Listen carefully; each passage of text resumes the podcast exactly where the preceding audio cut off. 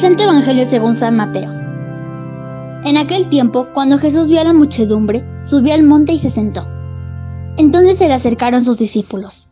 Enseguida comenzó a enseñarles y les dijo, Dichosos los pobres de espíritu, porque de ellos es el reino de los cielos. Dichosos los que lloran, porque serán consolados. Dichosos los sufridos, porque heredarán la tierra. Dichosos los que tienen hambre y sed de justicia, porque serán saciados. Dichosos los misericordiosos, porque obtendrán misericordia. Dichosos los limpios de corazón, porque verán a Dios. Dichosos los que trabajan por la paz, porque se les llamará hijos de Dios. Dichosos los perseguidos por causa de la justicia, porque de ellos es el reino de los cielos. Dichosos serán ustedes cuando los injurien, los persigan y digan cosas falsas de ustedes por causa mía. Alégrense y salten de contento, porque su premio será grande en los cielos puesto que de la misma manera persiguieron a los profetas que vivieron antes que ustedes. Palabra del Señor.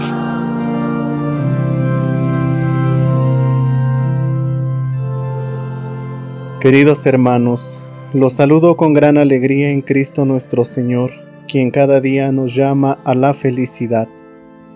Hoy lunes de la décima semana del tiempo ordinario, meditamos el texto del Evangelio tomado de San Mateo en el capítulo 5 de los versículos del 1 al 12.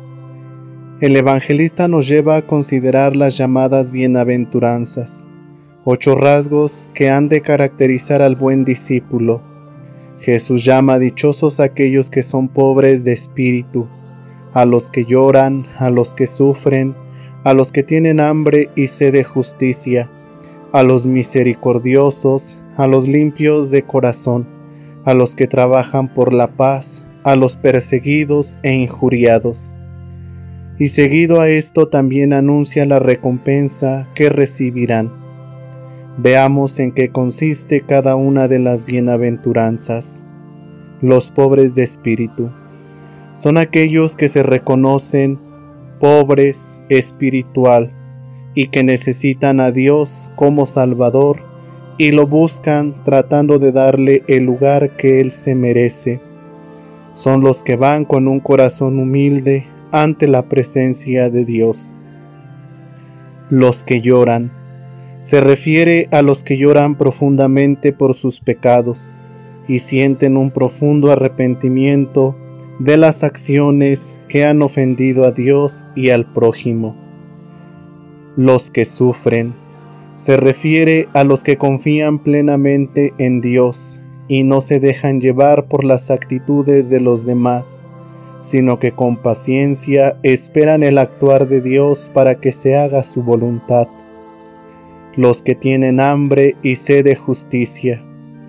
Se refiere a aquellos que anhelan que haya justicia en la tierra, pero no una justicia meramente terrena, sino la justicia de Dios los misericordiosos. Se refiere a aquellos que se han dejado transformar por el amor de Dios y ahora lo transmiten a sus semejantes, identificándose con su dolor y sufrimiento. Los limpios de corazón. Se refiere a aquellos que se inclinan a las cosas que agradan a Dios, que buscan y trabajan el acrecentar su santidad y no se dejan contaminar por los malos sentimientos o acciones que entristecen a Dios.